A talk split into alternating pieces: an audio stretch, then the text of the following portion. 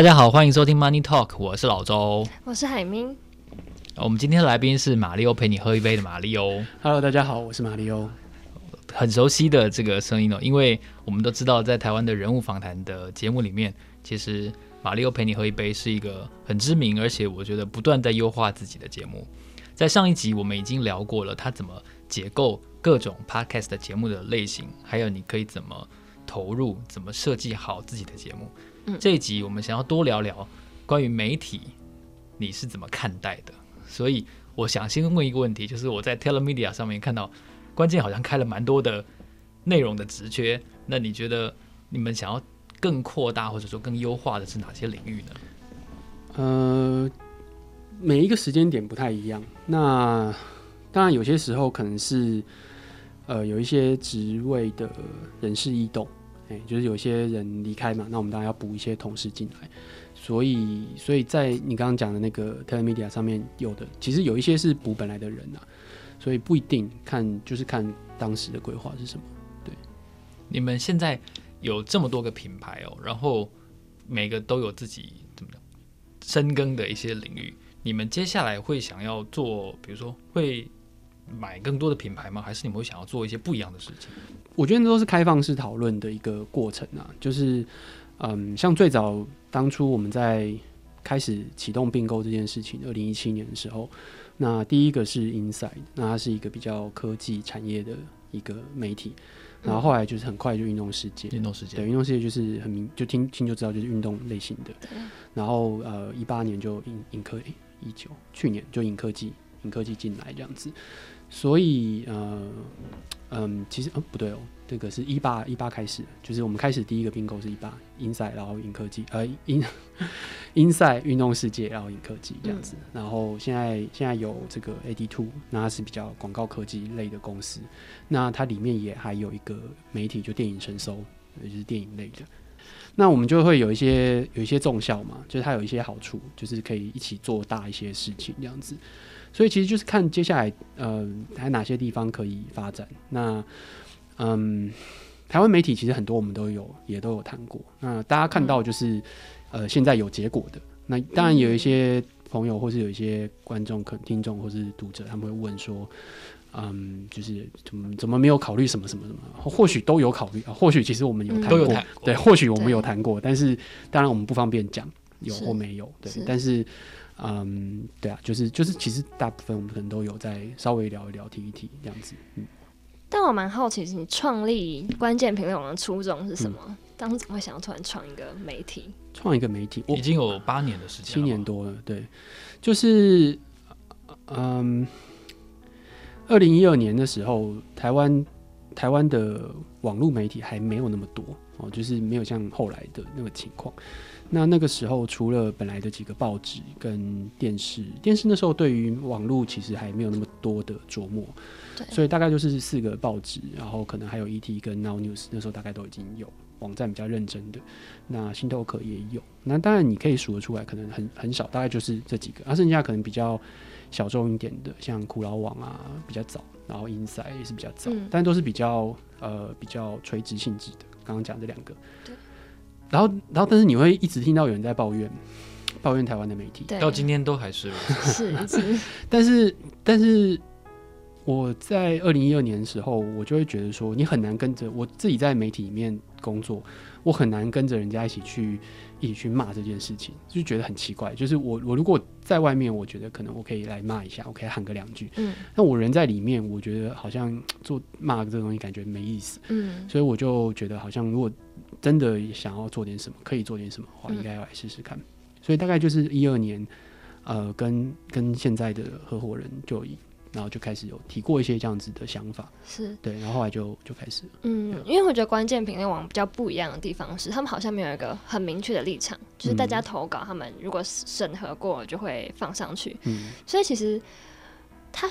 我觉得跟平常我们想象的传统媒体不太一样，所以当初是想带给读者什么新的感受吗？还是为什么要用这个形式？嗯，一开始当然其实它有很多种原因啦。不过我觉得一开始有一个很有趣的设定，就是呃，我们意识到说有很多的有趣或者是有意义的的评论或者是一些想法。那这些东西在媒体上面好像出现的比较少。嗯，那那时候如果以专栏或新或者是评论的方式存在的，大部分都还是比较有名的人。那我们就会希望说，或许有很多。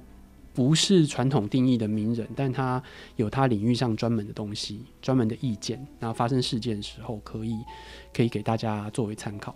所以，所以的确一开始在出发的时候，我们就大概就是这两个东西。第一个就是呃，我们我们相信台湾已经有非常多呃新闻的内容，那我们在做一件事情，就是每天告诉大家这些很重要，你应该要关注，知道哪些新闻，那我们会做一些整理、统整。嗯那第二个就是不同的议题、不同的事件，它会有多元的观点、不同的观点出现。那我们可不可以，呃，用我们的力量跟编辑的能力，尽可能的去提供各种各样的观点，然后让大家可以去思考并且辩论。是对，所以那是一个很明确的想法。然后从一三年一直做到现在，大概都会大概维持类似的想法。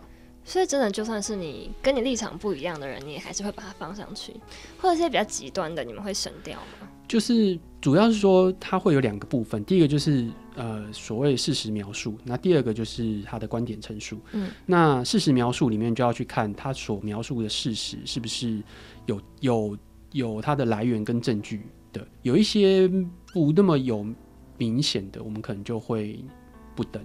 那、嗯、但是我纯粹就观点来讲的话，就很难讲。就是。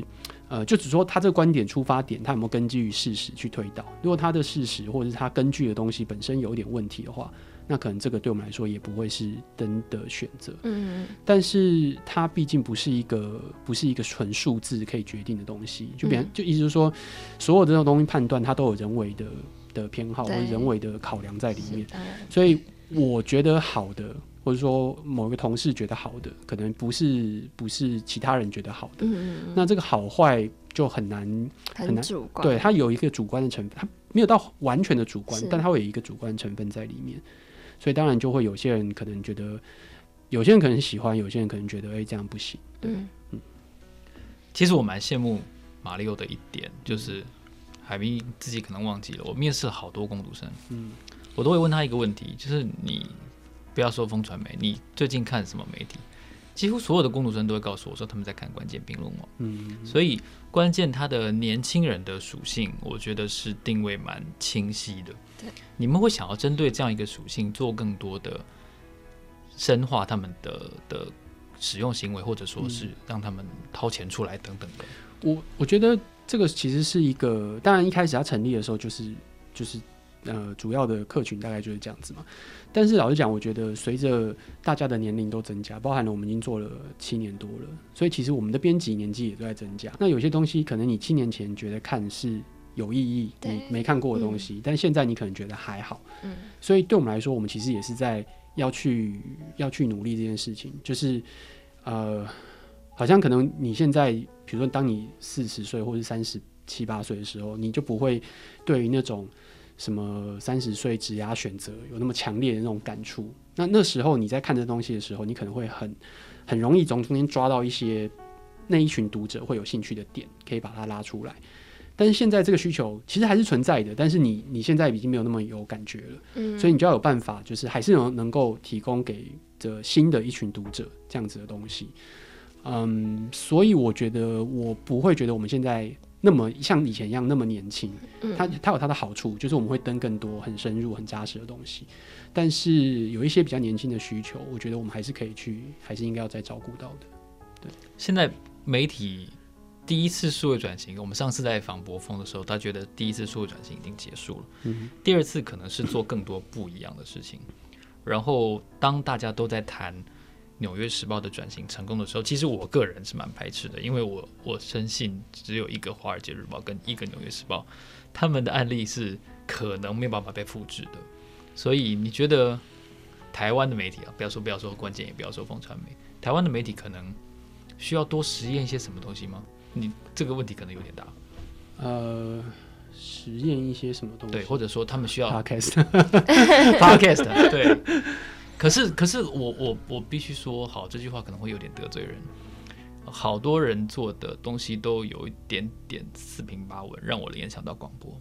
嗯嗯，我不能点名，但我的确有一些这种感觉，就好像就好像是传统媒体在第一次跨足到网络的时候，他们只是想把文字全部丢上网，嗯嗯嗯，有一点点类似的感觉。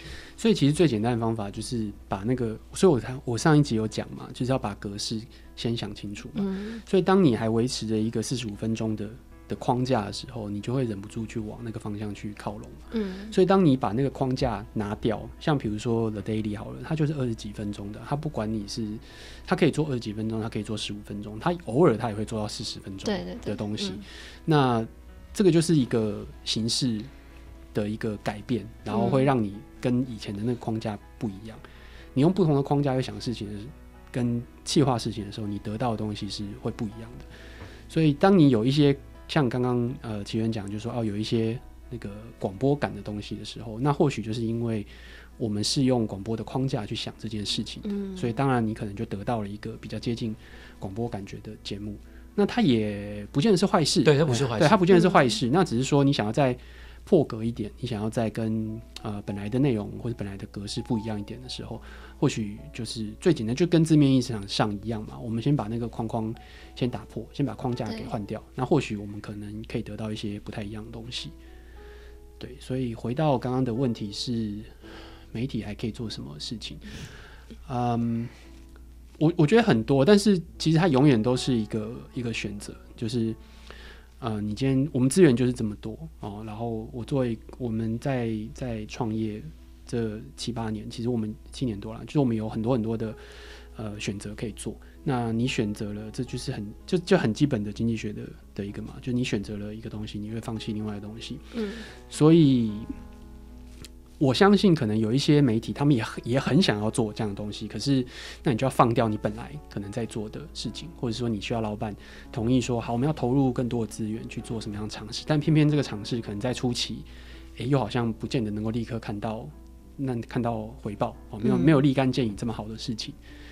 以前的媒体的商业模式是清楚的，以前的媒体的呃黄金年代来讲，所有东西都是简单的，相对来讲是单纯的。就是我今天报纸，我就是卖报纸；杂志，我就是卖杂志。对对，然后电视，我就是看广告，区隔的很清楚。对，然后但是在现在来讲，其实大家都是混在一起。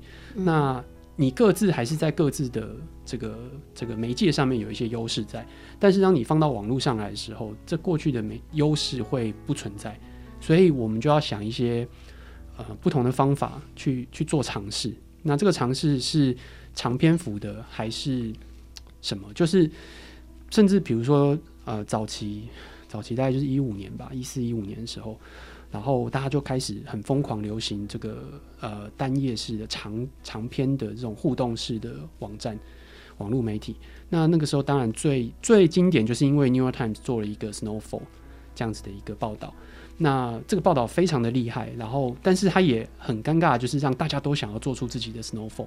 可是问题是我非常怀疑有多少人真的看完 Snowfall。它非常非常长诶，它是一个 一个很有趣的互动报道，但是它太复杂了，而且很耗工。对啊，很耗工啊，那你要花很多时间才有办法做出这样的东西。那它就是要一个实验。我有点没办法想象那个是什么页面，嗯、因为对他一五年的时候精致的，你一五年在干嘛？还是国中。这是什么？它其实就是一个呃一个介绍雪崩，然后但是它是全部的。其实你现在在很多地方都可以看得到，比如像图形的那种互动式互动式的，它里面有影片，嗯、然后也会有动画、嗯，然后也可以，然后也有文章，当然会有长。这是个有趣的互动式的，对，可是要花很多时间去制作，对，是劳力密集的。对，就是其实我们现在大家都有在做，关键有做，嗯、我相信风传媒有做过，你每个每一家媒体其实都有，呃，中央社有做，天下有做，商周有做、嗯，大家都有一定的能力。去做这样的事情，是但是，呃，你很快，我我觉得很快你就会发现说，他第一个做的《New Times》那是一种火力展示，嗯、就是我告诉你，我作为新闻界的指标，我可以做这样的东西。嗯、那但是当你每一个人都这样搞的时候，嗯、这个其实是不见得有有意义的。对，而且我觉得大家在网络上的专注力这么短，谁会想看那么长的东西啊？对，那就是拿来得奖的、啊。对啊，那个非常非常。后来我觉得那个也没有什么不好，就变成说我们可以去实验媒体的一种呃可能性。对，我觉得这是一种有趣的实验。你你不要停在那边，但是你也不可能每一个题目都是用这种这种东西去做，它可能不见得那么适合。是。我觉得你刚才用火力展示是非常精准的，嗯，因为以前在纸本的时候，的确每年就是要安排几个那些题目就是要拼得奖的，所以他就是要做出质感，然后他就是要。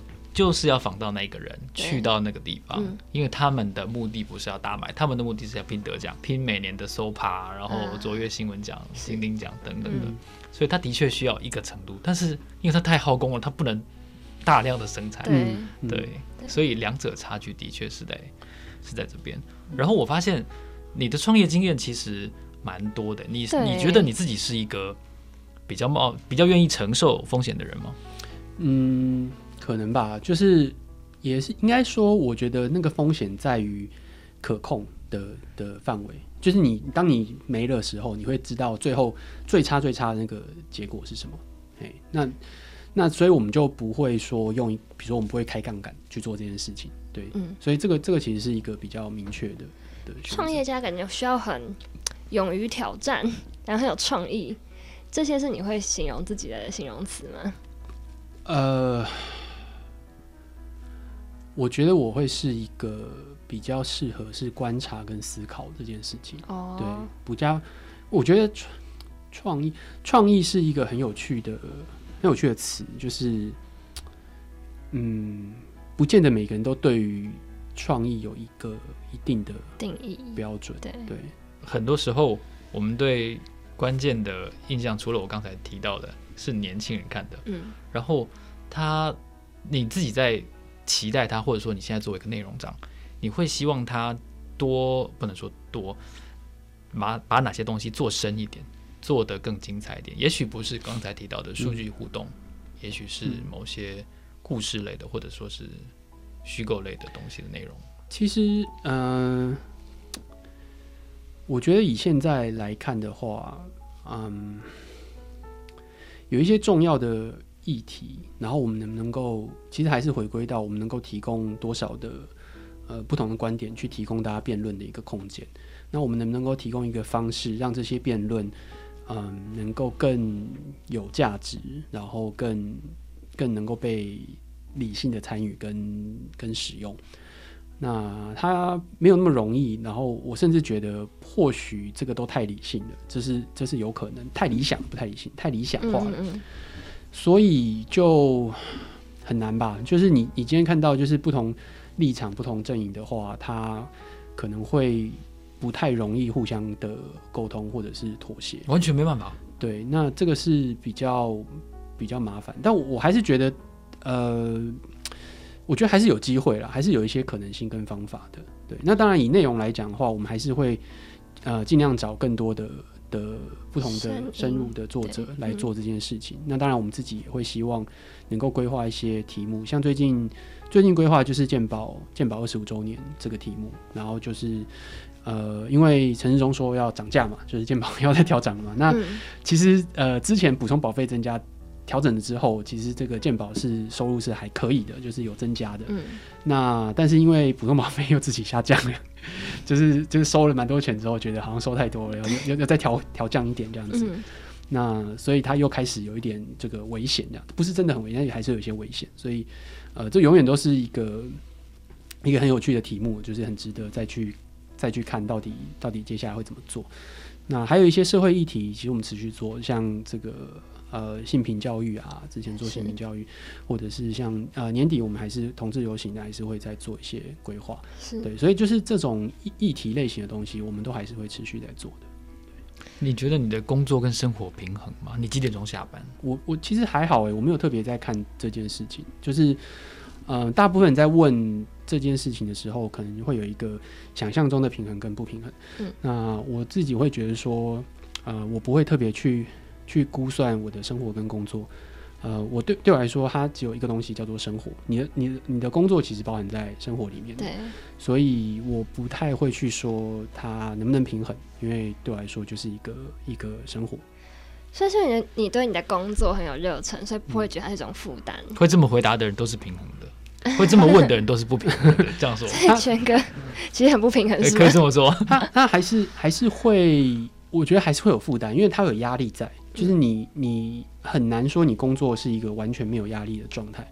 那任何会有压力的东西，你持续久了，对于身心灵都会有一些影响。所以你的确所谓，如果在在这个角度上来讲的话，我觉得平衡是有意义的，就是你应该要能够去调整这些因为工作产生的压力对于你身心灵的影响。这件事情我觉得很重要，因为压力会绝对会影响到你的身体，绝对会影响到你的身体的状况。那你要意识得到说这是这是压力造成的，然后要想办法去调整这些呃这些压力。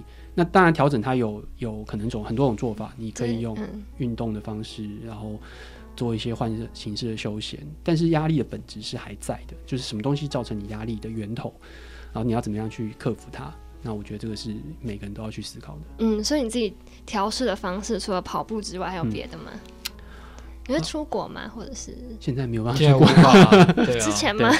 之前应该是我我还好啦。我其实对于旅行不是那么那么对我我会做，然后而且我也如果认真要做，我就会就会去研究。嗯，但不见得没有，可能不像有人会觉得哦，他很喜欢飞，然后为什么？嗯、对，那其他。嗯煮菜之类的，我还好，我呃，运动当然是一个，然后看看书喝呀，喝酒当然、嗯、喝酒还好，喝酒它只是有点像是一个背景吧，就是、对，它是一个我在做别的事情的、嗯、的背景。听起来是酒量很好的人，因为像我可能喝一杯啤酒我就已经醉了什么都不能做了。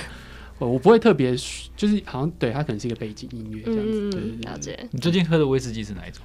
呃，很多哎、欸，就看我当天要开。哪一个？然后或者是我刚好开，所以你家是有个大酒柜这样？没有，放不下大酒柜，就是已经放到就地上到处丢这样子。对，就是书柜跟酒柜是放在隔壁的，放在一起的这样子。嗯，对，然后他就都都跑出来这样。哇、嗯，所以如果下次再做威士忌的时候，我们一定会再再找马里欧再来一次。可以啊，欢迎欢迎，谢谢。对，嗯、然后媒体这件事情，我们如果我们把它放在个人上面，我注意到一件事情。嗯我看到大陆那边的新闻说，清华大学二零二零年的大学部的新闻系要停招了。嗯嗯嗯。但是我在台湾，我看到很多年轻人还是非常希望投到媒体这一行来。虽然大家都知道这一行是血汗行业，也许收入不是那么的高。你觉得在这样的背景下，就媒体有越来越困难的现实，但它也有很多可能性的时候，年轻人或者说想要从事这一行的人，他需要。研发出具备什么样的能力，嗯，才能做得好？嗯嗯，他可能不是这么硬的硬的能力哦，它比较像是各种各样的综合性的啊。所以，比如随便讲，可能就是呃，你的学习能力，然后你的好奇心，嗯、然后你愿意啊、呃，你有多好的一个独立思考的框架跟想法，那这些东西通通都会影响。那但是其实这些东西，你也可以说。它好像跟新闻或者是传播没有绝对的关联性，它可以是放在任何一个产业上面。那的确也是啊，因为嗯，整个产业所有的产业其实在这十几年、二十年、三十年都一直在变化嘛，每一个产业都会有它一种变化的可能性。那所以我觉得你不可能就是用某某一种能力去去打骗打骗你过未来的所有的人生的时间，所以你一定在那过程当中。呃，有变化，有学习，然后再再精进自己，然后能够有不同的想法。对，而且我在想说，只是新闻系比较没有人想读，可是因为大家可能觉得念别的系，你还是可以培养他刚刚说的那些能力，所以可能就是因为像台大新闻所，好像最近。呃，申请的人已经下滑的非常快速。对，我去年也有看到这个新闻。对，就蛮恐怖的，那个下滑比例真的是蛮大的。所以我觉得大家可能是大学，你毕竟还是有可能家长的压力，或者是同才之间，可能你就会选一些比较大家眼中觉得比较实际的科系。可是你可能大学念念，最后还是想说，还是喜欢做媒体，所以还是会进入媒体业。马里欧也是念大学，也是念比较实际的科系，啊，但是后来也是做了，也是做了媒体业。我我不会特别。限制自己嘛？对，我其实没有想那么复杂，欸，嗯，因为，呃，我觉得对于所有的学生，或者是对比较年轻的朋友来讲的话，呃，找到自己喜欢做的事情是一个非常重要的事情。嗯，那台湾的教育在过去来讲的话，并没有那么鼓励这件事情。就是有一些很多很多在现场服务的第一线的教育人员都很努力在做这件事情。那有很多很好的家长，他们也在做这件事情。但是我们。也大概都知道这个不是多数，对。然后我们的体制并没有一个呃特别鼓励大家去往那个方向发展，就是寻找自己喜欢做的事情的这样子一个机制。没有没有这个机制，没有这个系统，所以嗯，就要有一些方法跟跟机制去做这件事情。嗯，所以如果高中没有，或者是在中学以前没有没有找到的话，那就是如果你要念大学，那你就是在大学里面继续找。对对。今天我们在这一集分享了很多我们两个网络媒体的从业者，谈了很多如何经营跟深化自己媒体的，讲竞争力太俗了，长久活下去的方法。然后我觉得这这这一集跟上一集加起来其实有很多。如果你对 Podcast 也好，你对网络媒体也好有一些疑惑的话，其实你把两集一起听完，你是能够得到很多收获的。所以，如果你喜欢我们节目的话呢，记得到 IG 上面去追踪我们的账号，对，你就不会错过我们所有邀请每一个预告都会看到。然后呢，可以在 Apple Podcast 给我们按五颗星。哎，不过马里奥好像不太现在比较比较少用 Apple Podcast，对不对？你说我自己吗？对对对，对我自己比较少。你可以介绍一下你现在使用的那个那个。哦，可以啊，可以啊，可以啊。我我现在用的，其实我换过很多个啦。那我现在用的是 Pocket Cast。那 Pocket Cast Pocket Cast 就是口袋的 Cast 这样子。那 Pocket Cast 它其实是呃多多多平台都可以它 iOS 跟 Android 都有。那它也有 Web 版，对，所以它的它对我来说最重要的好处就是它可以跨载具的同步。嗯。所以今天你在这个手机上听一听，然后你如果想要在电脑或者想要在 iPad 上继续听，其实是可以的。它会整个同步，很快就会同步起来。然后你订阅的所有的节目，它都是同步的。那你听的那个 list 也是同步的，所以。你就想象你这是这好像是一个很自然的事情，但其实，诶、欸，没有那么多，目前还很多东西做不到，没有那么多。因为你如果听 Spotify，你就会觉得很习惯嘛，就是你在不同的地方打开来，它应该都是要是有这些东西。登录之后，你应该会得到你的定、你的什么播放清单，应该数据啊什么，对对，应该是要一致的嘛。然后 YouTube 也是一样，你你登录之后，你在不同的装置之间切换，应该是要一致的。但是。呃，之前比较少，那我不太确定是不是只有他们有啦。但是我之前用另外一个是呃叫 Castro，那 Castro 就是呃就不知道现在 Android 有没有，但本来是一个 iPhone iOS 专门的，然后它的特色就是它很漂亮，对，它非常漂亮，我觉得它界面是我之前用过，我觉得很漂亮的一。等一下，马上抓来用用看。对，然后后来就因为那时候它好像的确没有跨载具，而且还有另外一个原因是因为是因为它那时候没有支援 Android 的平台。然后我那时候刚好在测试，我需要转换到 Android 平台，那我不能够就是一天没有这个 Podcast 可以听，所以就变得有点麻烦。那后后来找到了这个 Pocket Cast，那就比较方便一点。嗯，今天非常谢谢一天都不能没有 Podcast 的、嗯、的马里欧，我在半年前超过半年了，请教他很多问题，然后我也开始了这个节目，然后就这样子默默的一步一步走到了今天。所以今天非常谢谢大家的收听，然后。也非常谢谢马里欧来今天来到我们的节目，是，我是老周，我是海咪，啊，我是马里欧，谢谢大家，我们下一集见，拜拜。拜拜。拜拜。